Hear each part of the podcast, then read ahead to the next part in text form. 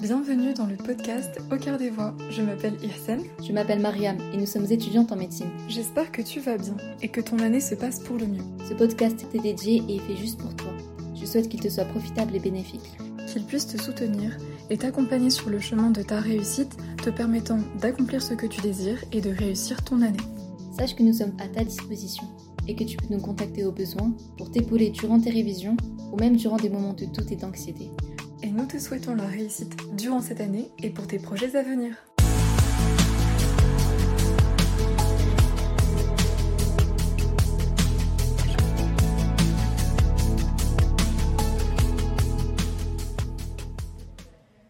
Bienvenue à toi dans ce nouvel épisode. Alors euh, aujourd'hui c'est un épisode pour euh, parler un peu euh, de l'externat en médecine, donc pour la filière médecine. Et donc j'ai le plaisir d'accueillir donc une très bonne amie à moi qui s'appelle S. Donc elle a choisi de garder l'anonymat et c'est pour ça que nous la nommerons ainsi tout le long de cet épisode. Donc S, est-ce que tu veux bien te présenter? J'ai 21 ans, je suis un médecin et je suis en externat quoi. Et euh, si tu devais choisir une phrase pour définir un petit peu euh, ce que tu es en train de vivre euh, actuellement, ton parcours, etc., qu'est-ce que tu choisirais justement là pour ton externat? Je dirais la satisfaction. D'accord. C'est le mot que je choisirais. Et est-ce que tu sais pourquoi satisfaction ou vraiment c'est le premier mot qui t'est venu à l'esprit tant fou sans réfléchir? Je dirais que c'est pas le premier mot qui vient à l'esprit quand on pense aux études en elles-mêmes, mais plus après dans la pratique médicale. Je trouve que satisfaction, ça correspond bien à ce qu'on fait on aide les autres et puis euh, du coup c'est satisfaisant. Oui, je comprends ce que tu veux dire. Au-delà de la difficulté, en fait, on, on voit quand même un peu finalement euh, l'ensemble de, du parcours. Et Exactement. C'est vrai qu'il y a une satisfaction vu que c'est long et difficile. Exactement. Donc je comprends parfaitement. Et euh, donc, est-ce que tu peux nous dire pourquoi est-ce que tu t'es engagée dans cette voie? Euh, je me suis engagée dans cette voie parce que j'aime aider les autres et euh, je suis quelqu'un qui est très sociable, donc euh, j'adore le contact avec les autres. ce qui est intéressant aussi, c'est que je ne sais pas comment je réagis dans les situations stressantes, urgentes, et de ce fait, je voulais en fait tester un peu les études de médecine pour ça aussi, pour me challenger. bien sûr, il y a aussi le côté financier qui est intéressant, faut pas, faut pas le nier, et aussi la stabilité et le fait de pouvoir faire ce qui me plaît euh, en termes d'organisation. Euh, donc euh, voilà, globalement, c'est ça. Ok, bah, c'est top, c'est vraiment de très belles, très beaux, très beaux objectifs aussi. et dis-nous au fait, pourquoi est-ce que tu, est-ce que tu parles d'urgence aussi, de savoir gérer les situations stressantes? Est-ce que c'est également un parallèle que tu fais avec là ton externat, qui est quand même une période stressante de tes études? Est-ce que tu le mets en parallèle du coup avec euh, le parcours en général de médecine? Je le mettais plus euh, en parallèle avec le parcours général, même si effectivement euh, l'externat c'est hyper stressant. Donc voilà, j'avais choisi en fait le mot urgence par rapport au parcours général parce que en tant que médecin on doit gérer beaucoup de situations urgentes, mais aussi c'est vrai, tu as raison, tu me le fais tu me le fais justement rappeler ici, c'est que l'externat, bah, c'est tous les jours stressant c'est tous les jours stressant et on doit s'adapter. Euh, bah, on doit adapter son programme euh, en fonction du nombre de chapitres qu'on doit réviser, par exemple. Et bah, je pense, comme toutes les études, ça a une composante euh, stress, quoi. Mmh. Oui, effectivement. Il faut savoir gérer pour après passer à l'étape suivante. Oui, exactement. Est-ce que tu peux nous parler maintenant globalement de ton parcours et peut-être bien insister en fait sur l'externat? Parce que justement c'est aussi le but de ce podcast. Euh, faire une présentation générale. Qui voit-on Enfin, que voit-on, pardon, que fait-on? Ok. Euh, de cette, bah, les études de médecine, je pense que vous savez, mais du coup, c'est la première année, la passe, qui est une année qui est très difficile euh, dans le sens où elle est très sélective. Ensuite, on a deux années qui sont plutôt, plutôt tranquilles, où on voit les bases de la sémiologie médicale et voilà, qui sont plutôt chill. Et ensuite, du coup, on arrive dans l'externat, c'est-à-dire la période où je suis actuellement. Donc là, je suis en cinquième année. L'externat, c'est composé de trois années. Et en fait, à l'issue de, euh, enfin avec la réforme maintenant, en fait, à l'issue de la cinquième année, on a un concours à passer en début de cinquième année, donc en octobre de, euh, du début euh, de la sixième année scolaire, on va dire, mais la fin de la cinquième année mm. en tant que telle, on va dire. Et ensuite, on a un oral à passer en fin de sixième année. Et on est classé avec toute la France pour savoir quelle spécialité et dans quelle ville on va exercer plus tard. Et en fait, l'externat, ça consiste à aller en stage pendant une certaine période, donc pendant cinq semaines. Et puis ensuite, le reste du temps, on a des plages libres pour réviser, pour aller en cours. Donc il y a des séminaires qui ne sont pas obligatoires, des ED où on travaille en groupe, où on essaie de réfléchir à des situations cliniques. Et, et donc du coup, c'est comme ça que ça s'organise avec deux partiels, un en janvier et un en mai en général.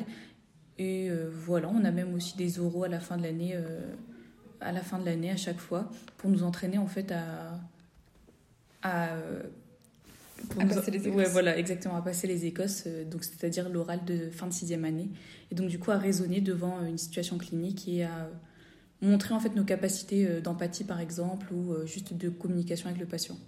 Mmh, d'accord, ça marche. D'ailleurs, c'est que ça me fait penser, là, en parlant des Écosses, un peu ce qu'on retrouve aussi euh, pour les euros du pass, avec les différents euh, mêmes, même 1, même 2, etc. On dirait une pré-préparation, entre guillemets, euh, à ça. Même si toi, du coup, tu l'as pas fait parce que tu as fait une passesse, mais ça vient de me faire, faire penser à ça.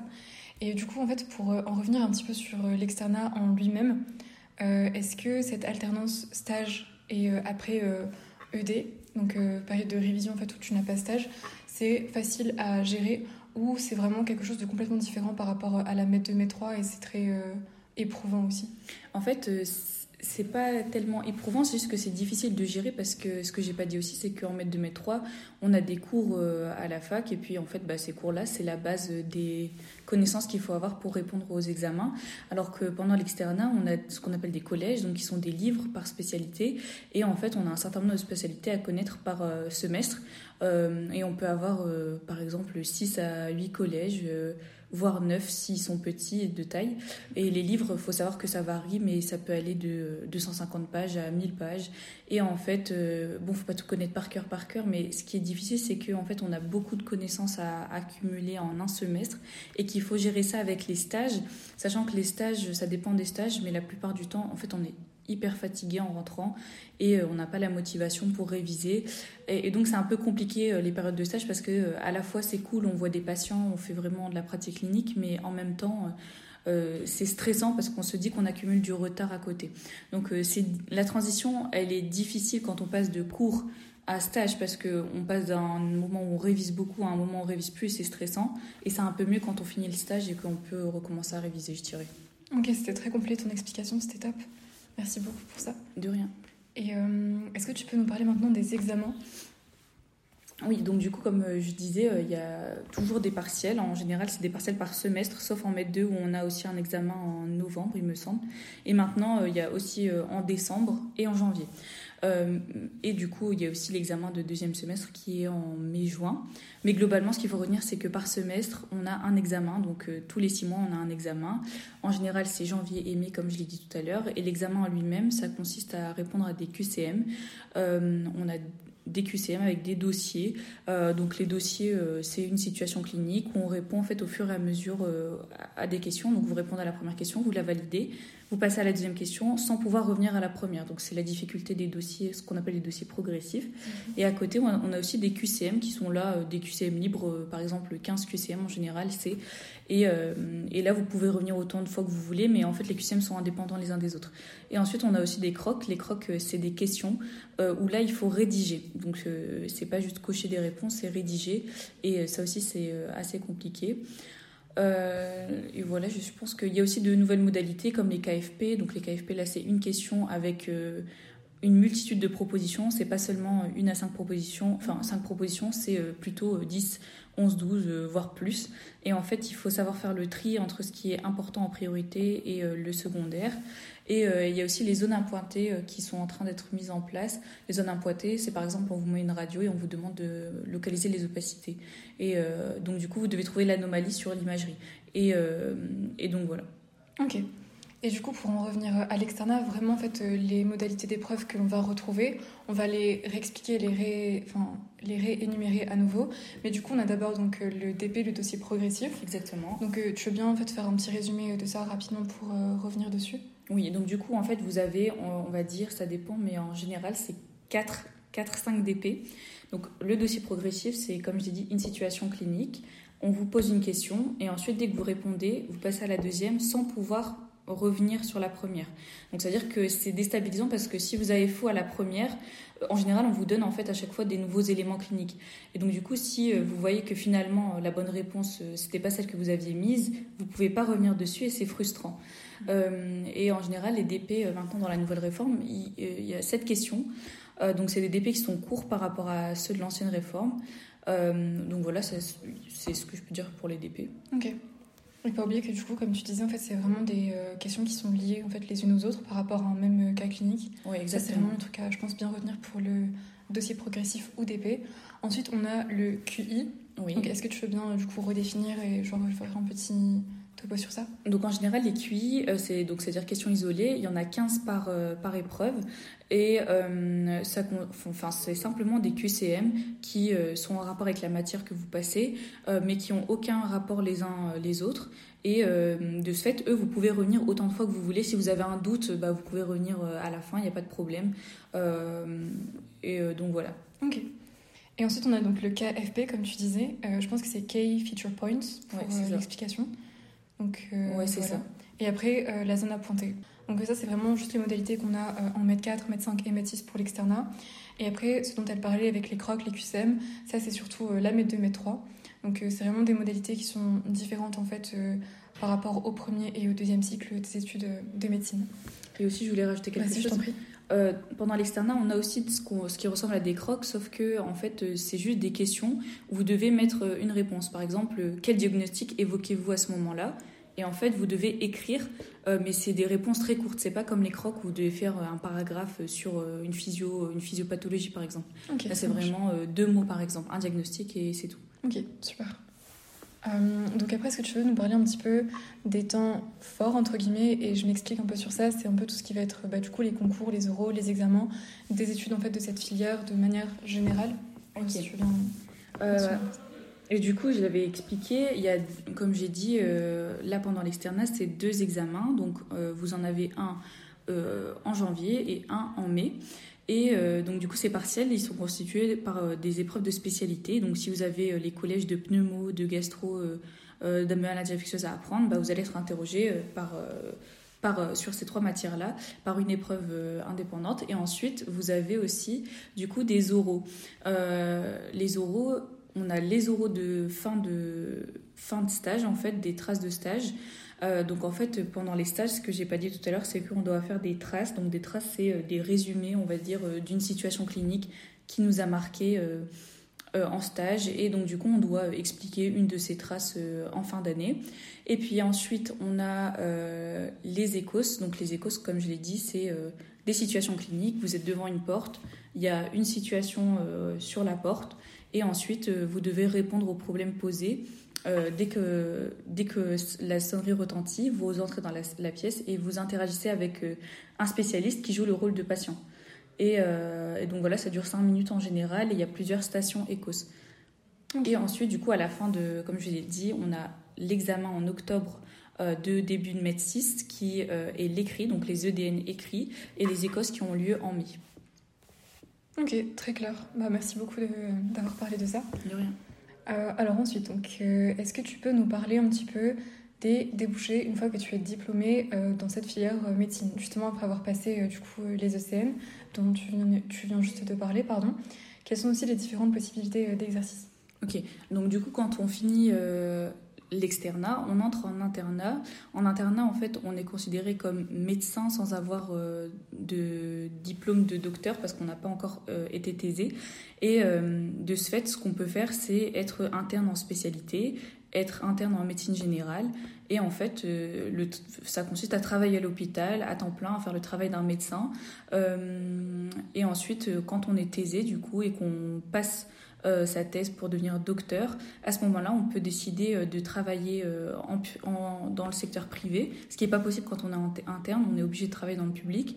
Euh, et en fait, les spécialités que vous avez, bah, c'est des spécialités qui peuvent être uniquement chirurgicales, qui peuvent être médico-chirurgicales comme l'ophtalmo ou l'ORL, et qui peuvent être des spécialités aussi uniquement médicales, euh, comme la gastro, comme la pneumo. Euh, bon, je ne vais pas tout lister, mais il y en a plein. Et ensuite, du coup, quand vous êtes docteur, vous, pouvez, vous avez la possibilité de travailler selon la spécialité que vous avez choisie en libéral, dans le secteur hospitalier, ou aussi dans des structures de centres de santé. mais voilà. Mais globalement, quand vous avez, vous avez fini la sixième année et que vous êtes interne, vous travaillez à l'hôpital public et euh, enfin, ça dure 4 à 6 ans en fonction de l'internat qu'on a choisi. Euh, et voilà. Ok, top. Merci beaucoup. Alors, selon toi, quels sont les avantages et inconvénients de ces études que tu es en train de vivre actuellement? Bah, On va commencer par les inconvénients. Je trouve que c'est euh, c'est bien de commencer par le pire et après de finir sur le pire pour une bonne note. Bon, bah, je pense que les inconvénients, ils sont assez évidents. C'est des études qui sont qui sont très longues, qui sont fatigantes. Euh, ce qui est difficile mentalement, c'est de voir que par exemple ces amis du lycée qui ont le même âge, bah, eux travaillent déjà depuis deux ans, ont déjà leur salaire stable, ont déjà leur petite famille, etc. Donc ça, ça peut peser, on va dire, euh, psychologiquement. Après, ça dépend de comment vous êtes. Hein. Mais euh, ce qu'il faut retenir, c'est que bah, voilà, on est un peu enfermé dans ce cercle de travail pendant longtemps, donc pendant tout l'externat, pendant enfin du début euh, à la, à la fin de la sixième année, j'ai envie de dire. Euh, c'est une fatigue qui est quand même permanente parce que euh, on a un rythme de travail qui est assez soutenu par rapport à d'autres par rapport à d'autres licences par exemple ou d'autres formations. Euh, faut pas non plus négliger. C'est vrai qu'on est quand même des étudiants qui travaillons bah, du début à la fin de journée sans sans forcément de pause ce qui est pas bien aussi pour le mental Justement, euh, désolée de t'interrompre à ce moment-là, mais par rapport à cette fatigue, est-ce que tu peux nous en parler plus? Comment est-ce que tu fais toi justement pour euh, contrer la fatigue et mm. euh, réussir à continuer sans te décourager en fait? Parce que ça peut être décourageant finalement de savoir que c'est déjà des études longues, que c'est très fatigant comme tu l'as mentionné, qu'il y a d'autres inconvénients aussi dont tu parleras, mais comment est-ce que tu fais déjà pour gérer ce niveau-là Je dirais que ce qui est important, c'est qu'il ne faut pas rentrer dans ce cercle vicieux de se dire, bon allez, euh, je dois travailler, ok bon là j'ai parlé un peu trop donc il euh, faut absolument que j'attrape ce temps de travail. En fait ça devient vraiment malsain et vous finissez par pas faire de pause. Euh, donc déjà bah, bien évidemment il faut faire des pauses régulièrement. moi je travaille avec la technique Pomodoro, je pense que vous connaissez. Mhm. Donc je fais en général 25 minutes de travail pour 5 minutes de pause. Et au bout de 4 Pomodoro, je fais une pause de 15 minutes.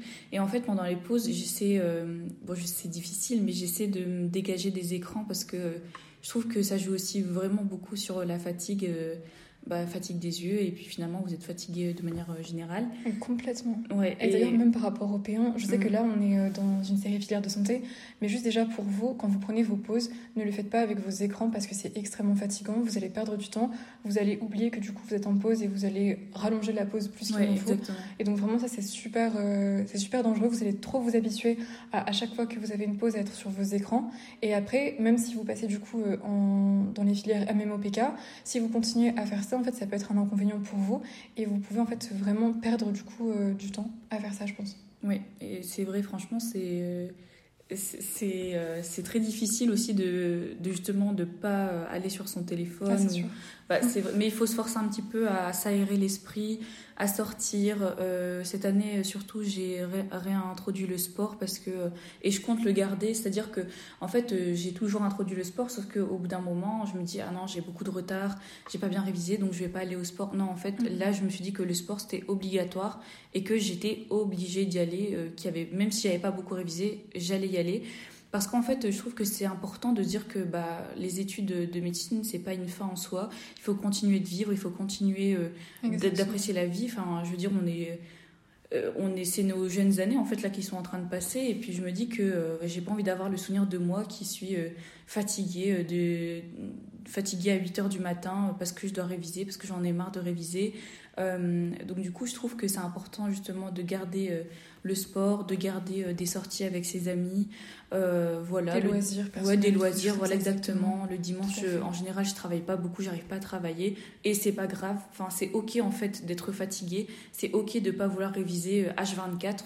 Euh, c'est vraiment différent de la passesse. La passesse, c'est vraiment ou la passe du coup maintenant, c'est vraiment un sprint. On est là, on doit travailler à fond, etc. Et vraiment, quand je me souviens de la passe, bah, c'est hyper malsain parce que tu es là, tu travailles de 7h30 à 23h30, euh, tu sors pas, tu rigoles pas. Enfin, je veux dire, à un moment, ça, c'est pas, pas ça en fait. Et il faut pas croire que si on fait ça, on perd du temps et que du coup on va être moins bien classé et avoir de moins bonnes notes. C'est faux en fait. Il faut pas se dire que plus on souffre et plus, euh, et plus du coup on mérite d'avoir euh, une bonne note. Enfin, si c'est malsain, c'est malsain. Donc euh, il faut Exactement. exactement. Donc il faut garder ses pauses, il faut garder ses sorties et il faut arrêter de culpabiliser parce qu'on n'a pas révisé 8 heures dans la journée. Je veux dire à un moment, il faut être qualitatif dans ses révisions. Il faut arrêter de se dire que j'ai travaillé 14 heures. Ok, c'est satisfaisant, mais dans ces 14 heures, tu as vraiment travaillé combien de temps? Donc euh, voilà, je trouve qu'il faut vraiment privilégier la qualité à la quantité. Et c'est comme ça que je fais. Et là, tu donnes vraiment des très bons conseils, non seulement pour euh, déjà là, toi, ce que tu es en train de vivre, ton externat, mais Mhm. aussi du coup pour euh, bah, vous qui nous écoutez et qui êtes en première année. Vraiment, c'est la même chose. Euh, je trouve d'ailleurs que la première année, c'est vraiment fait aussi pour poser les bases de comment est-ce qu'on doit gérer après pour les années supérieures. Non. Mais en tout cas, tu as vraiment tout dit. Et vraiment, pour pallier un peu à tous ces inconvénients-là que tu peux trouver, dont la fatigue qui est quand même un inconvénient majeur, Oui. c'est vraiment en fait l'accepter déjà. Oui. Et après, essayer en fait de faire d'autres choses que rester trop dans les études et, et la médecine au final, Ouais, exactement. pour la, ta filière à toi. Exactement. Et quels sont les autres inconvénients du coup euh, à cette filière? J'ai mis euh, des. C'est des inconvénients qui sont euh, assez généraux, c'est-à-dire que bah, le stress des examens, le stress des stages aussi. C'est vrai que euh, des fois, en fait, en stage, on peut ne pas être valorisé parce qu'on est des étudiants. euh, Il y a même des internes qui sont pas valorisés par leur chef. Ça dépend vraiment des stages en fait et des services. Et ça, euh, faut vraiment en parler quand y a, ça va pas avec le chef de service, quand ça va pas avec l'interne. Bah, je trouve que c'est important aussi euh, de pas rester comme ça parce qu'un stage, ça peut vraiment vous plomber. Alors que vraiment, je trouve qu'on en a rien à faire en fait. non, mais vraiment, il y a des, non, mais vraiment, il y a des chefs, je trouve qu'ils vous mettent la pression en mode non, mais tu sais pas ça, comment ça se fait que tu sais pas ça, c'est mal parti pour les ECN et tout. Mais en fait, tais-toi, euh, c'est pas comme ça que je vais me motiver, tu vas juste me plomber euh, mon moral et je vais juste avoir envie de pleurer en rentrant du stage. Donc, vraiment, je trouve que déjà, quand les chefs parlent comme ça ou les internes parlent- comme ça, euh, c'est leur faute à eux, c'est pas votre faute, c'est pas parce que vous avez pas bien révisé ou je ne sais quoi. Euh, la plupart, euh, on, on- est vraiment euh, la majorité à ne rien savoir quand on va en stage. Et c'est justement le moment où on doit apprendre. Et donc, du coup, il y a des internes qui sont top, des chefs qui sont top, qui sont là vraiment pédagogues, qui vous disent Mais c'est pas grave si tu sais pas ça, maintenant tu le sais, etc. Et il y en a d'autres qui vous plomberont, mais il faut le savoir en, a- en amont. Et puis vous dire que bah, c'est tout, en fait. Faut vous souvenir de moi et vous dire Mhm. mais on s'en fout en fait euh, c'est pas grave il y a plein de gens euh, qui savent pas et vous allez apprendre et eux aussi sont passés par là donc euh, voilà Tout à fait. Voilà, et puis aussi, euh, ça peut être aussi psychologiquement éprouvant, ça dépend le stage. Euh, si vous êtes dans un stage, je sais pas moi, euh, d'oncologie, euh, il y a un décès qui est annoncé, mais même en fait dans plein de stages, il y a des annonces de décès. Euh, faut être prêt à avoir des familles qui pleurent, à avoir, voilà, avoir un contexte qui est un peu difficile. Mais après, on s'y habitue, entre guillemets, c'est-à-dire qu'on se forge psychologiquement. Les maladies chroniques, c'est compliqué aussi. Il y a des situations de viol aussi. Bon, Mhm. j'en ai jamais vu, mais bah, ça, ça peut être très, euh, très, très traumatisant. Euh, donc, du coup, c'est vrai qu'il faut s'y attendre aussi dans, cette, euh, dans ces filières de santé-là. Et euh, le contact humain, des fois, est difficile. Euh, on peut très bien adhérer avec un patient et un autre pas du tout. Et il faut savoir rester euh, le plus professionnel possible. Euh, donc, voilà. Et puis après, pour les avantages, bah, on va pas se mentir, c'est, des, euh, un métier qui est valorisant auprès de la société. C'est-à-dire que si vous dites euh, je suis médecin, c'est quand même bien vu par euh, la société, donc vous êtes un peu valorisé à ce niveau-là. Euh, et vous êtes vraiment une réelle aide pour le patient. Enfin, si vous avez décidé d'être un bon praticien, euh, bah, un bon praticien, vous allez vraiment être une aide pour le patient, un, un soutien pour lui. Et je trouve que ça c'est le plus important. Il y a un contact social qui est plaisant. Bon, après il y a Mhm. des personnes qui aiment pas du tout et pour eux aussi, en fait, pour ces personnes-là aussi, il y a des spécialités qui, correspondent ouais, c'est qui vrai. correspondent voilà des spécialités où il n'y a pas beaucoup de, voilà il y a pas beaucoup de contacts Euh, le salaire encore une fois ça dépend aussi euh, de ce que vous voulez comme euh, confort financier mais euh, globalement vous êtes confortable à la fin des études. Alhamdoulilah, franchement il n'y a pas de problème. C'est gratifiant de faire ce travail là il faut se le dire et c'est vraiment en... En fait, je trouve que c'est vraiment super d'un point de vue intellectuel d'accumuler autant de connaissances. C'est vraiment satisfaisant à la fin de, même là, quand vous allez apprendre un cours et que vous allez le revoir plusieurs fois, quand vous allez accumuler ces connaissances, vous allez être fier de vous. Donc dites-vous, quand vous serez expert, bah, là vraiment, je trouve que c'est vraiment une fierté euh, que, que d'avoir acquis euh, enfin, une expertise, quoi. D'avoir acquis une expertise. D'ailleurs, c'est ce que tu, enfin, c'est le terme que tu as choisi là pour euh, cet enregistrement de ces podcasts. Mm. Euh, C'était la satisfaction, et donc là, ça rejoint tout à fait ce que tu étais en train de Exactement. être satisfait de ce qu'on Ouais. fait, pardon, à chaque chaque comment dire, chaque partie de du Ouais, cursus. du cursus. Voilà, et euh, aussi, euh, y a, ça dépend des spécialités, mais euh, bah, les spécialités en libéral, la plupart du temps, vous permettent d'exercer comme vous le souhaitez, c'est-à-dire vous faites votre planning en fonction de ce que vous avez besoin comme argent, entre gros guillemets, et ce que vous voulez faire aussi, votre contact, etc.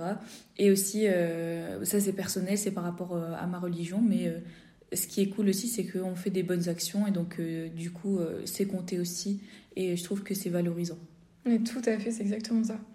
Et même d'ailleurs euh, par rapport au salaire, parce que parfois il y en a qui pourraient se dire oui, euh, c'est tabou, etc. On parle pas d'argent, machin, euh, il faut pas faire médecin pour l'argent ou je ne sais quoi.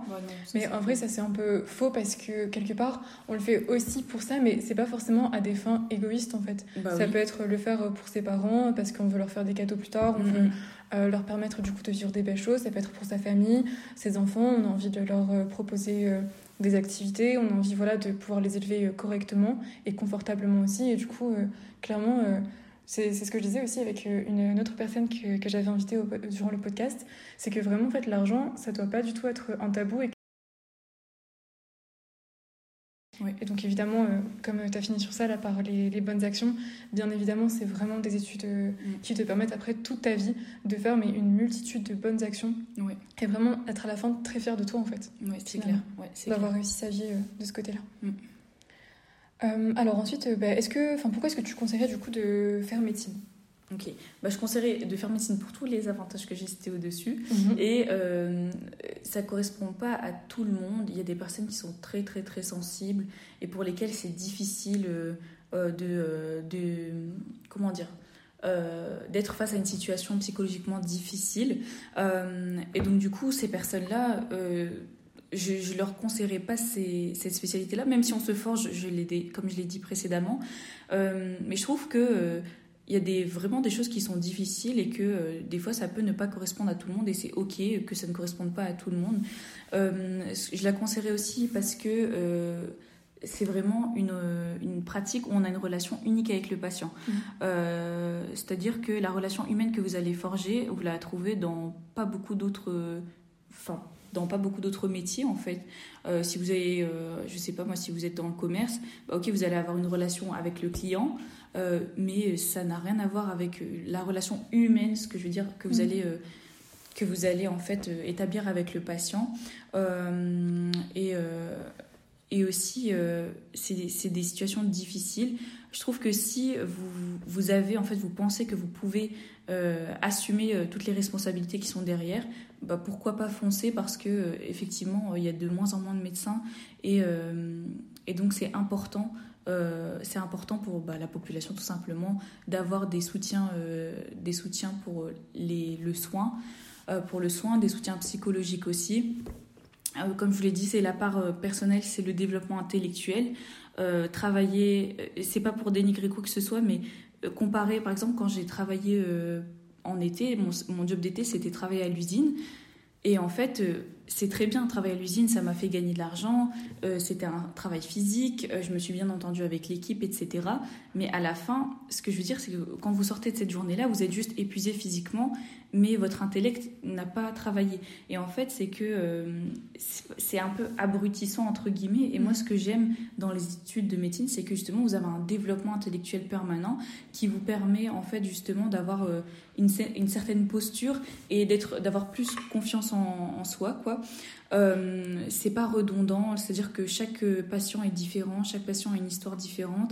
Euh, ça peut être, euh, je sais pas, moi, ça peut être une, une, une, maladie de Crohn pour deux patients, mais ça serait une prise en charge différente, pas tant sur le plan médical, thérapeutique, mais plus sur le plan de comment je vais accompagner le patient, parce que les patients ont des besoins différents. Et donc ça, je trouve que c'est cool parce que c'est pas, pas tout le temps la même chose, quoi.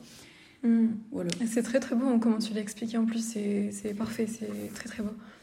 Euh, le fait de dire que c'est vraiment une stimulation intellectuelle aussi de faire euh, cette filière-là. C'est pas forcément du coup que pour les autres qu'on le fait, c'est vraiment aussi pour soi, pour gagner en confiance en soi. Euh, on parlait de statut social tout à l'heure, mais je pense que c'est quand même important aussi. Ça joue pour le bien-être d'une personne, d'avoir une place dans, la société. dans la société. Oui. Donc ouais, c'est parfait ce que tu as dit. Écoutez bien ce qu'elle a dit, S. C'est vraiment, vraiment très très juste en tout ça. Ok, super. Alors du coup, est-ce que tu veux bien maintenant euh, nous parler un petit peu d'une journée type, à la fois en stage et hors période, hors, Est-ce que tu veux bien maintenant nous parler donc d'une journée type, à la fois en stage et aussi hors période de stage, et également d'une semaine type, donc pour les deux périodes? Ok, donc je vais commencer par les périodes de stage. quand on a stage, bah, on doit y aller. Quoi. Donc euh, ça dépend des stages. En fait, il y a des stages euh, qu'on dit planqués et d'autres pas planqués.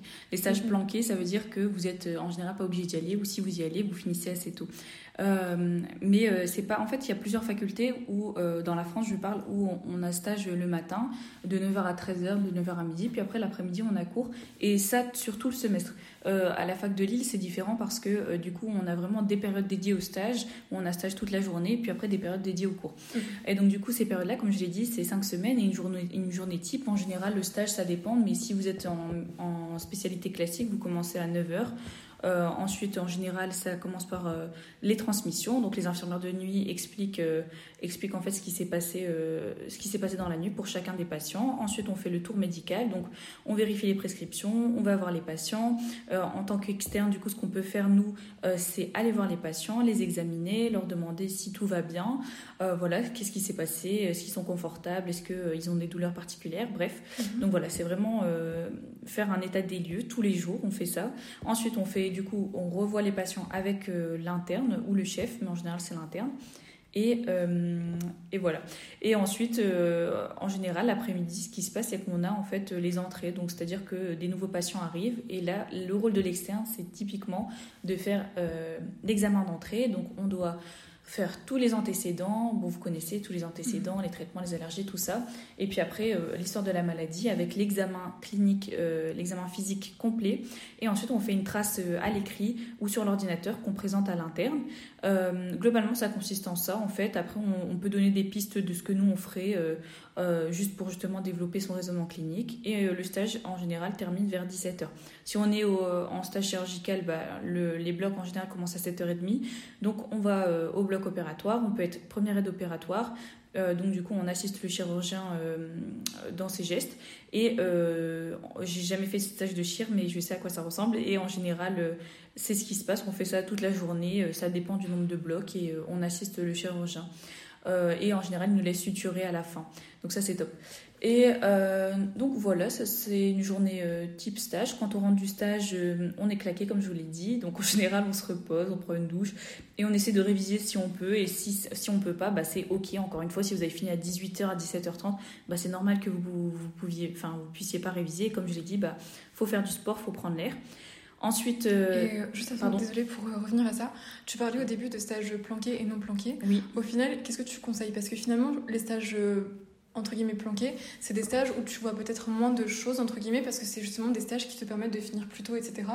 Donc du coup, est-ce que toi tu conseillerais de euh, prendre des stages planqués pour justement avoir un temps pour réviser, même si du coup tu vois moins de cliniques, ou alors du coup euh, voir plus de cliniques avec des stages euh, non planqués du coup? Euh, du coup, je conseillerais d'aller euh, dans des stages pas planqués pour des spécialités qu'on trouve euh, difficiles et sur lesquelles on aimerait bien s'améliorer. Par exemple, si on a des, si on a mal fait le collège de néphro, ce qui est mon cas, bah, j'aimerais bien aller en néphro. Non, en fait, j'ai pas envie d'y aller, mais c'est un c'est juste un exemple. Je veux dire, ça peut être une motivation pour aller dans un stage non planqué. Après, ce que je conseille, moi, c'est d'aller dans des stages planqués pour pouvoir réviser. Honnêtement, c'est ce que c'est ce que j'essaie de faire le plus. Maintenant, vous n'allez pas toujours pouvoir y accéder parce que on est classé et que en fait, ça tourne. Vous n'allez pas toujours être dans les premiers à choisir. Et, euh, mais je conseille de faire euh, un ou, euh, un ou deux stages non planqués juste pour vraiment comprendre un peu comment l'hôpital fonctionne, pour faire des vraies entrées, pour faire des vrais examens cliniques, pour en faire plein, pour vous habituer, on va dire. Et puis après, quand vous avez fait un ou deux stages pas planqués, vous pouvez vous permettre de prendre des stages planqués parce qu'il faut quand même réviser. quoi. Voilà, ok, ça mon avis sur la question. et donc en fait, vraiment, voilà, si on doit un peu résumer ta journée type en stage, c'est du coup tu viens le matin, il y a les transmissions du coup euh, par euh, les infirmières de nuit. tu me confirmes au fur et à mesure hein, si je ne me trompe pas. Ensuite, donc du coup, tu fais un tour du service avec les médecins, tu fais les interrogatoires, les entrées, examen physique avec plus ou moins l'interne, j'imagine. Et voilà. C'est ça Exactement, oui, c'est ça. Grosso modo. Voilà. Et après, et de cette une semaine. Enfin, en médecine en tout cas. Ouais, exactement. Enfin, pour les spécialités médicales plutôt, pardon. Ouais. Chirurgicale au bloc différent. Exactement. Et euh, de ce fait, une semaine type, bah, c'est vous avez stage euh, en général euh, bah, du lundi au vendredi. Et des fois, vous avez des samedis aussi, des samedis matins à faire. Ça, c'est stage dépendant. Et c'est de 9h à midi ou de 9h à 13h, ça dépend. Et puis vous avez deux, trois gardes à faire, pardon, en mètre 4 pour chaque stage, sachant qu'il y a quatre stages dans l'année. Et ces gardes-là peuvent être soit aux urgences classiques, soit aux urgences pédiatriques, soit dans les aux étages, c'est-à-dire que si vous êtes euh, dans une spécialité, il se peut que vous soyez avec l'interne euh, d'étage et que vous fassiez le tour des patients, par exemple en neurologie. et vous avez aussi des gardes de réanimation. Voilà. Et pour les gardes, un peu, si tu veux un peu en, parler un peu plus, comment ça se passe pour toi? Je pense que ça en a déjà fait pour le coup. Oui. C'est des gardes de 24 heures euh, alors non, on n'a pas de garde de 24 heures. C'est des gardes de combien de En fait, ça dépend. Euh, les seules gardes de 24 heures, c'est si vous choisissez le dimanche. En fait, euh, vous êtes payé une garde, enfin vous êtes payé une garde à peu près 50 euros. Et ensuite, les week-ends, par contre, si vous faites une garde un samedi ou un dimanche, ça compte pour 1,5 fois une garde classique. C'est-à-dire que vous êtes un peu plus payé. Et, euh, et c'est samedi dimanche compte double. C'est-à-dire que si vous devez faire trois gardes, si vous faites un samedi, ça compte pour deux gardes. Donc du coup, vous pouvez faire juste un samedi et un jeudi par exemple. Et ça, c'est votre, ça, vous aurez fait votre quota de garde, quoi. C'est ce que je veux dire. Et euh, du coup, la garde euh, classique en semaine, c'est de 18h ou 18h30 à 8h30, 9h en fonction des services, en fonction des, oui, en fonction des services de garde. Et oui, globalement, vous êtes toute la nuit aux urgences. Euh, vous aider en fait à faire les entrées, vous voyez les patients tout seuls, euh, vous proposez euh, des prises en charge, donc est-ce qu'on fait une radio, est-ce qu'on fait un bilan, et si on fait un bilan, on fait quoi? Donc globalement en fait c'est vous qui faites tout presque tout de A à Z. Vous pouvez faire des sutures, vous pouvez faire des plâtres, euh, vous pouvez en réanimation poser des artériels, vous, posez, vous pouvez poser des sondes urinaires. En fait, vous pouvez tout faire si vous vous montrez un peu euh, motivé. Bon, après, j'avoue qu'à la fin, on a juste envie de dormir. Et euh, donc, c'est assez cool. En vrai, le rythme est assez cool. c'est même très fatigant. C'est-à-dire que la première garde, c'est chouette parce que c'est la première. Mais après, c'est vrai qu'on n'a plus trop envie d'en faire. mais, mais globalement, ça dépend des, des gardes. Hein. On peut très bien dormir à 5 heures, comme ne pas dormir du tout, comme dormir à minuit. Donc ça, mm. c'est vraiment, ça dépend des nuits et de l'activité euh, du service. Et euh, voilà, globalement, c'est ça. Et le samedi, on commence à midi et demi et on finit à 9h le lendemain. Et, les, vraiment, les gardes de 24 heures, c'est le dimanche où on commence à 8h ou 9h et on finit à 8h, 9h le lendemain. Voilà. Ok. Topissime. Voilà. Et, en euh, hors stage maintenant Ouais, du coup, hors stage. Journée, une, semaine si tu souhaites. Bon, ça, c'est une journée type euh, de révision. Bon, comme je vous, ai, je vous ai bien prévenu, on révise toute la journée en général. mais comme je vous ai dit, avec des, des, euh, des temps de pause. Donc, ça dépend. Mais en général, c'est 8 heures 8h midi avec votre pause de 15 minutes entre deux. Ensuite, vous mangez 1 heure, 2 heures, c'est comme vous souhaitez. Hein. Et ensuite, l'après-midi, du coup, 14-18, on révise avec votre petite pause de 15 minutes. Après, vous faites une plus longue pause. Euh, d'ailleurs, en général, à 18h, je vais au sport. Donc, du coup, je vais au sport. Euh, ça, peut, enfin, ça dure quoi? Une heure, une heure et demie. Et ensuite, euh, je mange, je me pose et je fais une petite session le soir de révision, en général, où je fais des QCM parce que je trouve que c'est plus facile de rester concentré. Quoi. Donc, en général, le matin et dans la journée, c'est pour réviser ou apprendre des nouveaux chapitres, des items. Et le soir, je garde ça pour faire des QCM. Donc, ça, c'est une journée type dans la semaine. Et on a aussi euh, et on a aussi des conférences, mais qui sont pas obligatoires, qui sont payantes, où en fait euh, on prépare une conférence à l'avance. Ça, c'est comme un examen, et euh, ensuite on la corrige avec un interne de spécialité.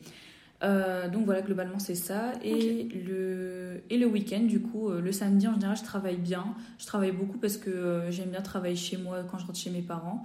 Et, et le dimanche, en général, je travaille pas beaucoup. Voilà. Oui, pour regarder oui, c'est ça, pour te reposer. Exactement.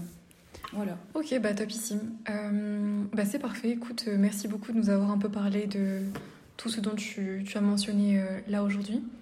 notamment un peu plus aussi penché sur l'externat parce que pour rappeler du coup tu es en cinquième année de médecine mhm. donc vraiment au cœur de ton externat oui donc bah écoute je te remercie beaucoup S d'avoir partagé ton, ton expérience et tout ça ah, c'était avec plaisir voilà bah écoutez merci d'avoir écouté à vous et on se retrouve pour un prochain épisode